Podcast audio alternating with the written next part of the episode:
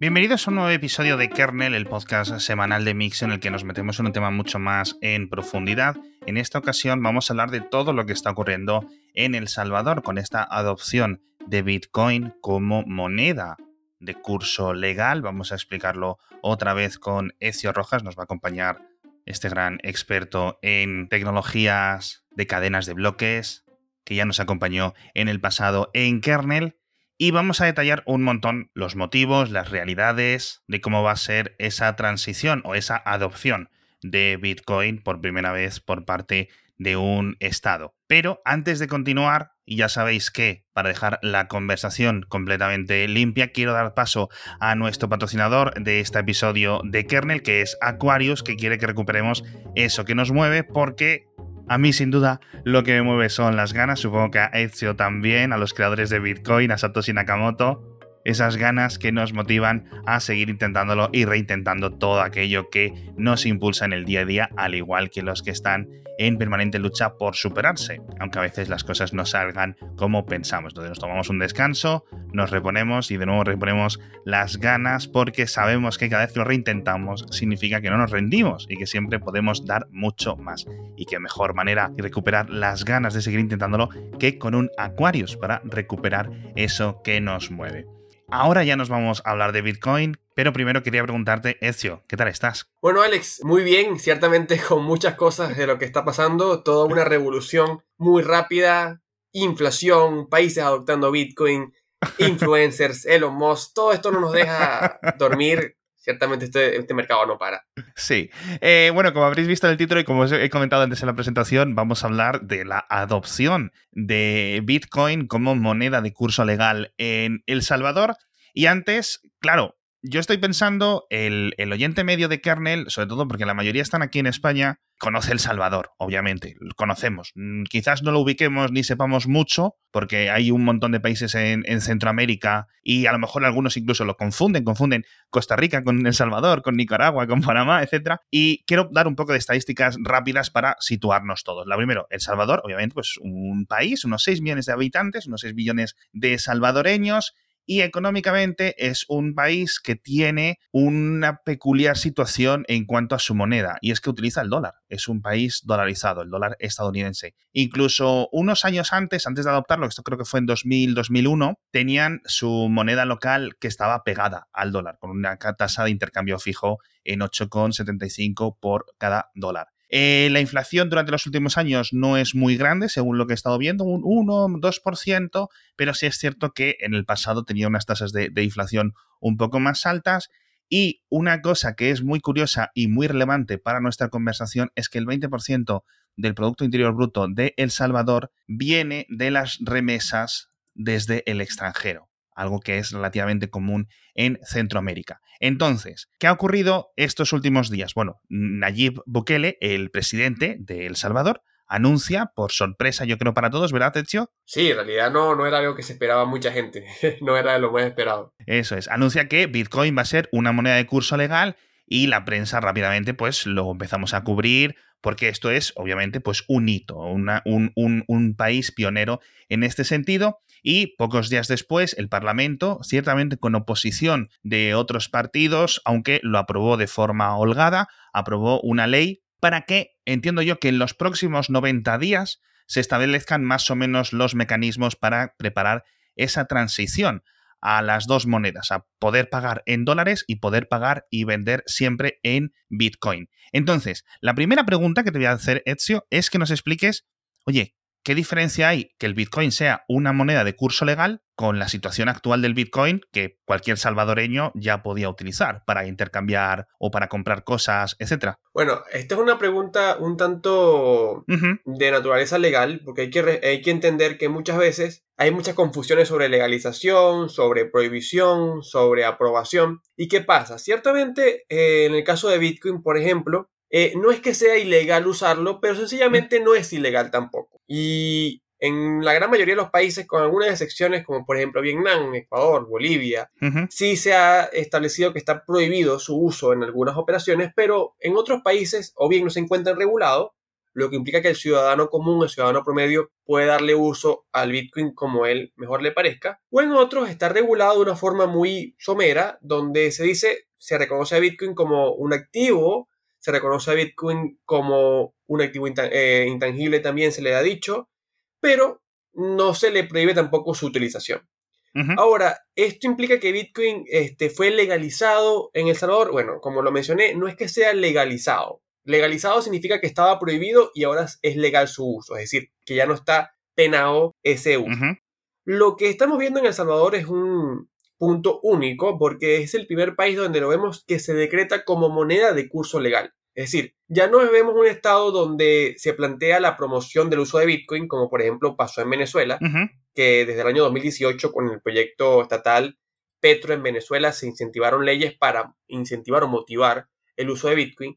Y tampoco vemos unas leyes como por ejemplo en Estados Unidos, donde se le da ese carácter de commodity y que, bueno, se permite que Bitcoin sea poseído por empresas y que las personas la puedan poseer sin ningún problema y se declaran algún tipo de impuestos. Sino que aquí estamos viendo que el Estado te dice va a tener el mismo peso de moneda de curso legal. Ahora, ustedes me dirán, bueno, ¿qué implica esto para el salvadoreño promedio? Bueno, justamente la ley Bitcoin implica varias de estas cosas. Y en lo particular creo que el artículo más relevante de todo, que es lo que a todos inclusive nos ha llamado la atención, es cuando se te dice que, por ejemplo, ningún comerciante, ningún, ni siquiera comerciante, ningún actor económico, que allí ese análisis también puede ser bastante amplio, se establece que no puede negarse que se le pague en Bitcoin. Es decir, si una persona, un turista o un salvadoreño, va a un restaurante cualquiera y quiere pagar un plato de comida en Bitcoin, según esta ley, ese restaurante no se puede negar a aceptarlo. Lo que ciertamente es un tema muy interesante que ha generado muchísima disputa, ha generado muchísimas dudas, e inclusive en el propio Salvador hay todavía debate sobre cómo se va a mantener esto, porque hay debate si esto va a implicar también a los em, trabajadores, es decir, si los trabajadores se van a entender como un sector económico donde tampoco se pueden negar a recibir pagos en Bitcoin, claro. o si por el contrario tienen, tienen que recibir pagos de Bitcoin de forma obligatoria y que las empresas también van a tener que verse obligadas a pagar en Bitcoin. Hay también debate sobre si todas las empresas van a tener que efectivamente recibir pagos en Bitcoin de cualquier manera. Es decir, hay muchas cosas que se están debatiendo e inclusive se han dado debates muy interesantes porque en la propia comunidad de El Salvador hemos visto algunas cosas, pero bueno, eso lo vamos a, hablar un poquito más adelante. Pero resumidas cuentas, lo que estamos viendo es que, en primer lugar, vemos un país, vemos un gobierno, más que un país, un gobierno, que impulsa el uso, pero inclusive le da algunos temas o algunos caracteres obligatorios. Sí, ya, ya, ya pone el imperio de la ley por encima para que Bitcoin sea una moneda que ni siquiera pueda ser negada, por ejemplo, en su uso en algunos establecimientos, lo que ciertamente es un paso que nunca habíamos visto antes y que cambia muchas reglas de juego como la conocemos. Eso es. Y claro, yo estaba pensando mucho más en los pagos, efectivamente, cuando vas a un comercio, etcétera, pero has comentado todo el tema de recibir tu salario. Es decir, si una empresa, por ejemplo, eh, quiere pagar en, en Bitcoin a sus trabajadores, yo entiendo que los trabajadores no pueden negarse porque es curso legal. En ese sentido, lo cual está bastante. es bastante interesante, por lo menos. ¿Cómo serían los pagos? ¿Cómo, cómo son? Eh, porque, por ejemplo, una transferencia de banco, por ejemplo, para recibir tu salario, para pagar con tarjeta, con Visa, con Mastercard o el dinero metálico, obviamente ya todos lo conocemos, pero ¿cómo sería el pago? Tanto en un comercio como, por ejemplo, para recibir un salario o cualquier intercambio. Obviamente, eh, cada ciudadano tendría que tener su cartera o múltiples carteras. Se van a va a proponer el gobierno alguna especie de sistema o software público? ¿Cómo se va a organizar esto? Todas esas preguntas que te estás haciendo tú, en realidad también se le está haciendo muchas eh, personas en el ecosistema. Claro. La ley Bitcoin como tal es una ley que nada más tiene 16 artículos, es una ley bastante corta y desde mi punto de vista es muy escueta para regular algo tan importante como una economía. O sea, imagínate que cambies el rumbo completo de tu economía nacional en base a un artículo de 16, de 16 artículos que es de una hoja y media. En una hora y media no puedes cambiar la economía. Para mí, yo creo que falta una reglamentación de esta ley. Es decir, yo estoy seguro que vamos a ver un reglamento donde van a haber muchas más cosas o que en teoría debería haber muchas más cosas como eso que tú estás planteando. Es decir, va a haber una billetera pública para los ciudadanos. Se ha mencionado que el gobierno de El Salvador va a crear una billetera Es decir, va a tener una figura estatal en la creación de una billetera para que los ciudadanos lo puedan utilizar. Aunque también se ha dicho que esa billetera no va a ser obligatoria. Es decir, si yo quiero usar una billetera de Bitcoin mía personal, la de toda la vida, uso esa y no uso la que me está dando el gobierno. Pero igual, yo sé que mucha gente que a lo mejor va a ser la primera vez que escuche de Bitcoin, entonces va a tener que hacer uso de una billetera que el gobierno le va a dar.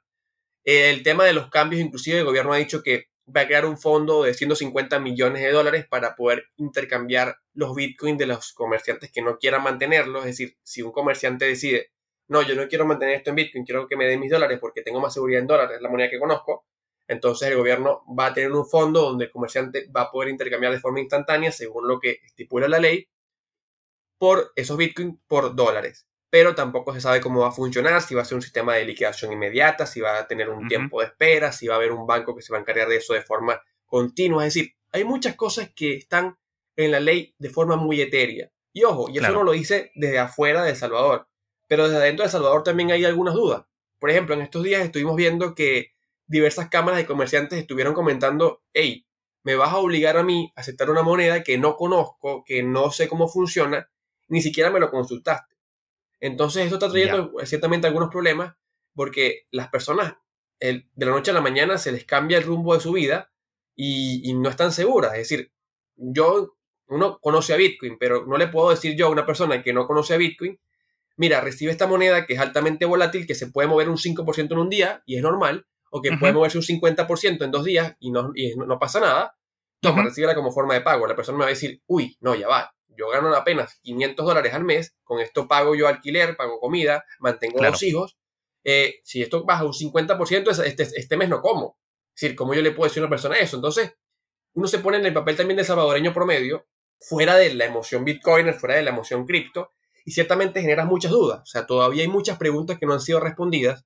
Yo creo que eh, esto va a pasar por un tema de, observación de mucho tiempo. No es que no se va a aplicar, yo creo que se va a aplicar, pero como digo, van a hacer muchas cosas de que se van a observar, se van a cambiar. Yo creo que va a haber mucho ensayo y error, porque ciertamente esto es un cambio, como lo dije al principio, único en el mundo. Absolutamente, yo creo que es, es fascinante, ¿no? Eh, poder verlo, esto que es lo que esperaban muchos desde 2011, que esto entrara en el terreno del, del curso legal y pues a Salvador han querido ser ellos los, los, los, pioneros y adentrarse un poco en este salvaje oeste y ver qué cosas funcionen y qué cosas y qué cosas no, como dices tú, qué problemas, qué problemas pueden surgir, ¿no? A la hora de entrar más en el mundo un poco más real, ¿no? Em, la situación, por ejemplo, estos serían todos los pagos sobre lo que es el blockchain de Bitcoin. Estamos hablando también que se podría soportar Lightning para pagos un poco más rápidos, con comisiones más reducidas. Eh, todo esto sigue sin especificarse, ¿no? Sí, por ejemplo, para ponerte un ejemplo, la ley Bitcoin en el propio artículo 7, que te mencioné que es el artículo de la, no sé si decir de la disputa, pero es el artículo más eh, evaluado, dice textualmente, eh, todo agente económico deberá aceptar Bitcoin como forma de pago. O sea, ¿qué es Bitcoin? La ley no me dice qué es Bitcoin. Bitcoin, yo puedo entender Bitcoin como el Bitcoin que está en Lightning Network o no lo puedo entender como Bitcoin. Puedo entender Bitcoin, por ejemplo, el Bitcoin que está en un exchange, o sea, si yo hago una transferencia de exchange a exchange o de cuenta en exchange en exchange, ¿estoy pagando en Bitcoin o estoy pagando una promesa de pago en Bitcoin? O sea, hay muchas cosas aquí que no están claras. O sea, ¿qué es Bitcoin? ¿Una bifurcación de Bitcoin es Bitcoin? O sea, si yo pago en Bitcoin Cash, por ejemplo, puedo decir, no, yo estoy pagando en Bitcoin. O sea, ojo, a lo mejor uno como persona que está en la comunidad cripto, uno dice, obviamente no. Pero vuelvo a ponerme sobre el ejemplo. ¿Cómo yo le digo a una persona de El Salvador de 35, 40, 50 años que nunca en su vida ha escuchado sobre Bitcoin, que de repente viene un turista y le dice, hola, ¿qué tal? Mira, eh, te voy a pagar en Bitcoin. La persona no sabe ni qué hacer.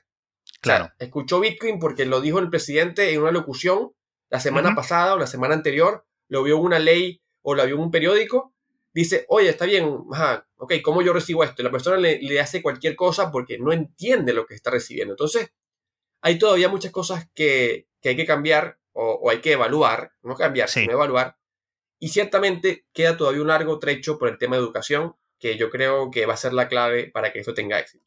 Sí, yo creo que la formación, que no solo los propios ciudadanos lo entiendan, sino los propios comercios, en, en general, nacimos sabiendo por decirlo de alguna forma, qué es el dinero, los vemos desde pequeñito, quizás no tenemos una concepción y a veces mis hijas me dicen, ¿cuánto cuesta una casa? ¿Más de mil euros? Y yo, pues sí, más de mil euros. Pero una vez que empiezan a comprender más o menos la escala, eh, ya más o menos eh, lo dan por entendido. Son unos billetes o unas monedas, tú las cambias, tú las consigues en el trabajo, etc. Con el Bitcoin pasa, pasa un poco, pasa un poco eh, lo mismo. Y otra pregunta que yo creo es, oye, ¿por qué Bitcoin? Porque hay un montón de cadenas de bloques súper interesantes que quizás se podrían adaptar mucho más fácil a, a, una economía como la de El Salvador. Por ejemplo, eh, bueno, no sé si tienes algún ejemplo de, criptomonedas que sean un poco más idóneas o crees que Bitcoin es la más adecuada. Bueno, yo creo que por el tamaño de Bitcoin, eh, yo diría que sí es la más adecuada. Eh, en ese sentido de la solidez de Bitcoin, ¿no? O sea, ciertamente podríamos decir, mira, Alex, hay otras monedas que son más rápidas, hay otras monedas que son más líquidas, en el sentido de que pueden cambiarla de forma instantánea. Pero todas estas monedas tienen una capitalización más pequeña. Claro. Eso implica que también pueden ser más manipulables. Es decir, estamos hablando de que yo no puedo poner a una economía de un país una moneda que apenas tiene 100 mil millones. O, o tú dices, 100 mil millones es mucho dinero, pero para un PIB de un país no. Sí, Bitcoin tiene eh, 700 mil millones de dólares de capitalización.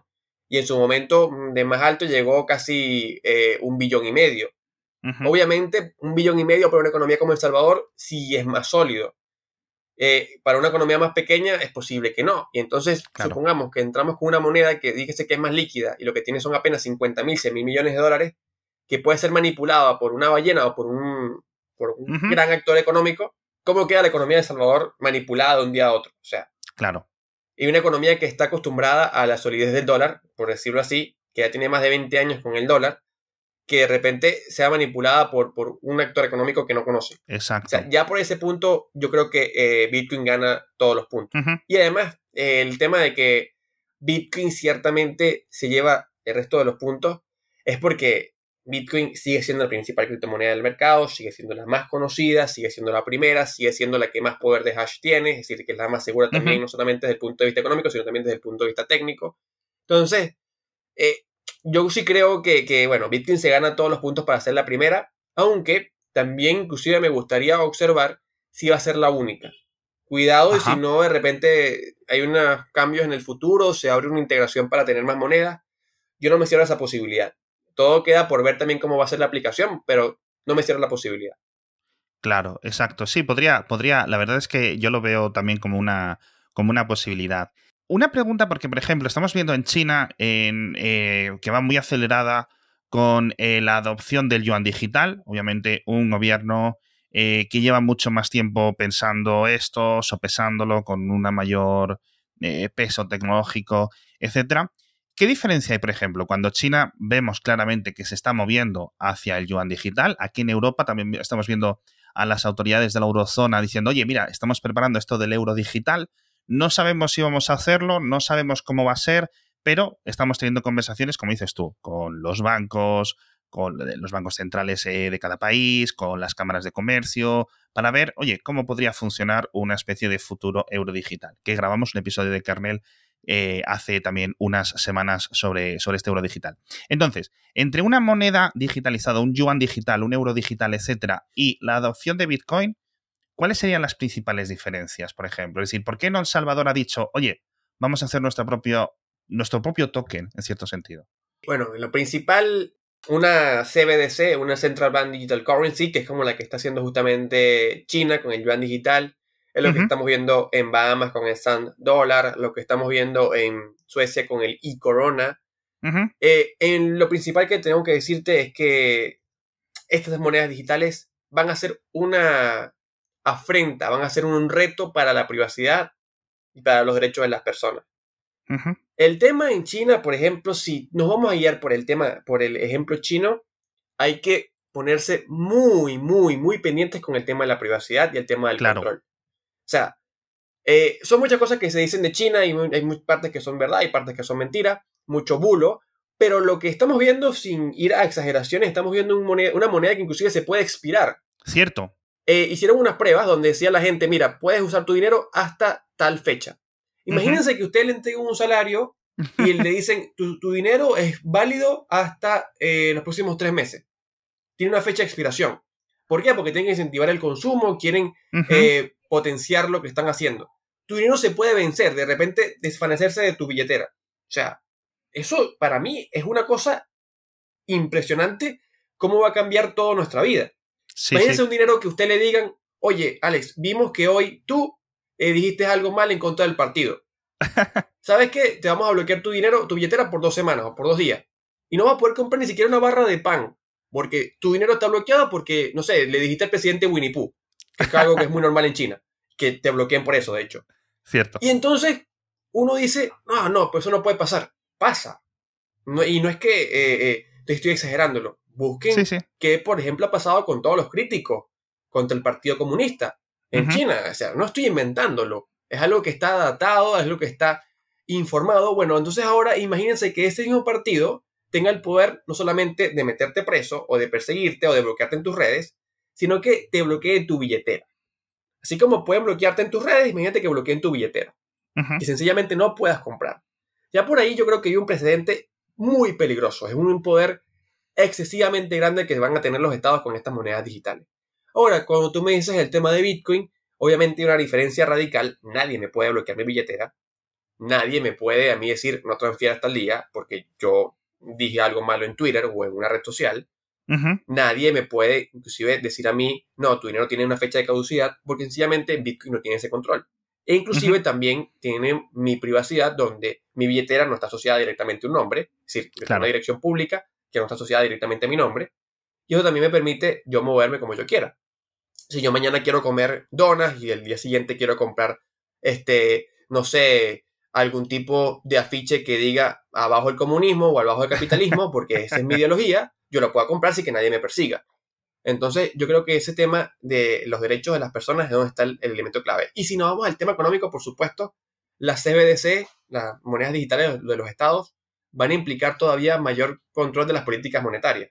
Y ustedes me dirán, oye, pero ¿qué pasa con eso? Pues nada, sencillamente vean la inflación de Estados Unidos, una inflación del 4% casi anual, y, es posible que en el futuro los países lo controlen todavía más. O sea, que le digan a usted, vamos a tener inflación, vamos a tener fecha de caducidad de los billetes, así que gasten a mansalva, no tengan ahorros y vivan del consumismo, por ejemplo, del lado capitalista. Sí. O como del lado comunista que te dije que puede ser todavía mucho peor. Entonces, yo creo que del lado que tú lo veas puede ser muy negativo, tanto de un lado como del otro. Y para mí las monedas digitales estatales eh, son de mucho cuidado, son de mucho ojo. Y yo creo que eh, si se van a seguir avanzando como ciudadanos, bien sea usted parte de las criptomonedas, bien sea usted un odontólogo, bien sea usted un carpintero o la profesión que sea, vigilemos mucho el tema de cómo se va a llevar la privacidad y el control del ciudadano sobre esta misma, porque de verdad que es un tema muy álgido. Sí, estamos completamente de acuerdo, porque, eh, y, lo comentábamos en aquel episodio sobre el euro digital, también hablamos mucho sobre, sobre el yuan digital, y da un poco de miedo toda esa capacidad de control cuando se digitaliza una moneda, ¿no? Entonces, eh, también depende, claro, China es un país completamente autocrático, otros países quizás, como comentabas con la, con la corona sueca, quizás tengan un poco más de respiro o de libertad, ¿no? De Estado de Derecho también en ese control de, las monedas, pero sí es cierto que, es, que es interesante. Al final, el tema del dinero es una cosa que hay que vigilar mucho, porque obviamente depende en todo, decías tú antes, es que cambias un montón de políticas de golpe, etcétera, a lo mejor no, no, no puedo comer o no puedo alimentarme o se puede venir las cosas muy al garete. Y las cosas que funcionan en este sentido, no sé yo hasta qué punto es, bueno tocarlas eh, o, hacer muchos, muchos experimentos. Y, por ejemplo, tengo aquí apuntado también que El Salvador le pidió ayuda al Banco Mundial con, con, esta, con esta nueva propuesta. El Banco Mundial dice que que no se dedicaban a eso, básicamente. Tengo aquí apuntada la respuesta. Dice, debido a los problemas medioambientales y de transparencia de, Bitcoin, y luego también el Fondo Monetario Internacional, que creo que está en unas negociaciones con, con El Salvador, según em, Alejandro Zelaya, que es el ministro de Finanzas, si no recuerdo mal, de El Salvador, eh, le dice, no está en contra, dice, no, nos dicen desde lo del Fondo Monetario Internacional, no están en contra, pero por otra parte, tienes el Fondo Monetario Internacional que decía que, bueno, esto puede acarrear problemas financieros, problemas legales y problemas macroeconómicos. Eh, cito, ¿no? Entonces, la adopción, creo que estoy de acuerdo, o que se puede resumir lo que me comentabas antes, en que va a ser quizás no imposible, obviamente, yo creo que es posible, pero sí difícil y que va a haber que saltar y, va a haber que limar un montón toda esta ley que como decías tú, es preocupante que sea tan, tan reducida la, letra de, las nuevas leyes. Hay que hacer muchos más detalles y hay que ver un montón más de, de, los casos del día a día, ¿no? Bueno, sí, yo creo que en efecto, este, así como nos cogió por sorpresa a los ciudadanos comunes, también a los organismos multilaterales les sorprendió esta decisión del Salvador. Yo en parte entiendo el, el, FMI. Pensemos en la figura del FMI. El FMI es el banco de crédito de los estados. Sí, el banco, el FMI se encarga de darle préstamos a las personas y eh, esas personas, bueno, eh, a los estados y esos estados luego, bueno, con ese dinero eh, se supone que eh, palian sus deudas, eh, o adquieren más deudas, o hacen casas, o hacen proyectos, en fin. Pero en teoría lo que sabemos es que el FMI lo que hace es darle crédito a estas personas. Entonces, yo en teoría entiendo también lo que, la parte del FMI, porque el FMI sencillamente sabe lo que eh, es Bitcoin, que es un activo altamente volátil. Y como les dije, se puede mover un 5% en un día, un día normal, bastante normal de hecho. Entonces, que de repente uno de tus deudores, porque el, Salvador es un deudor del FMI, no sé cuánto será en este momento el crédito, pero tiene créditos con, entre el FMI y El Salvador, eh, de repente uno de tus deudores diga, no, mira, yo voy a invertir en este activo que es altamente volátil. Puede salir bien como puede salir mal. O sea, como puede salir que El Salvador dentro de cinco años tenga todo el dinero que tú le debes, más los intereses, como puede pasar que dentro de cinco años eh, deba y, y deba el doble porque ya no tiene más liquidez, Bitcoin bajó en un momento dado, fue liquidado, perdieron, o sea, pueden pasar muchas cosas, porque es un activo altamente volátil. Y eso, no está, eso no está mal, o sea, uno siempre cuando habla de Bitcoin y dice Bitcoin es altamente volátil se entiende como un insulto. No, no es un insulto, realmente es naturalmente algo que se da porque estamos en un activo que es muy líquido, es un activo que se mantiene abierto las 24/7, es un activo que es abierto para todo el mundo, entonces es normal que se mueva de forma brusca en todas las horas.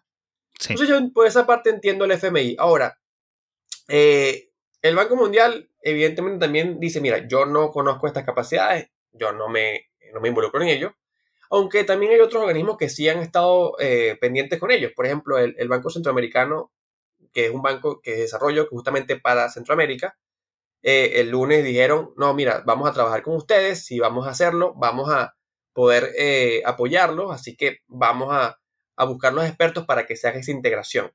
Y ciertamente yo creo que vamos a esperar que vengan los expertos. Yo creo que eh, El Salvador va a trabajar con expertos. Espero que no sean nada más influencias de, Internet o de Twitter, sino que de verdad traigan economistas. En el mundo cripto hay muchos economistas técnicos que saben de verdad de cómo se aplica esto. Es decir, no hay nada más gente en YouTube que se dedica a hablar de Bitcoin y con unas caras así todas extrañas diciendo Bitcoin va a subir muchísimo, Bitcoin va a bajar muchísimo. Hay gente que estudia, gente que tiene tesis, gente que tiene doctorado, que han estudiado todo lo que es Bitcoin con un tema académico. Y esa gente estoy seguro que puede aportar muchísimo para que El Salvador tenga una experiencia más adecuada o que inclusive pueda tener éxito en su política que quiera aplicar. Sí, yo creo que es, estamos de acuerdo. Esperemos que, que todo vaya a ir saliendo bien, que las cosas que se tengan que arreglar se puedan arreglar. No sé si esto dentro de un año cómo estará la situación, pero la verdad es que parece que es una cosa quizás no a largo plazo, pero sí a medio plazo. Tampoco es una cosa que vaya a cambiar El Salvador de, de la noche a la mañana, pero bueno. Bueno, Ecio Rojas, por cierto, que mm, antes cuando te presenté, obviamente los oyentes te recordarán jefe de noticias en Cointelegraph en español, eh, también abogado, como habréis podido entender por todos sus términos legales a lo largo del episodio. Eh, muchísimas gracias por estar con nosotros otra semana. No, bueno, Alex, gracias a ti por la invitación. De verdad que este es un tema muy interesante y de verdad, bueno, cierto. Cuando quieras eh, podemos volver a conversar. Esperemos que, no sea una próxima visita para hablar de los mos o, de esas cosas extrañas, pero igual cuando tú quieras podemos volver a conversar. Eso es. Bueno, pues muchísimas gracias a, a, Ezio por acompañarnos y muchísimas gracias a los oyentes por estar con nosotros en Kernel una semana más y nos vemos en el próximo episodio.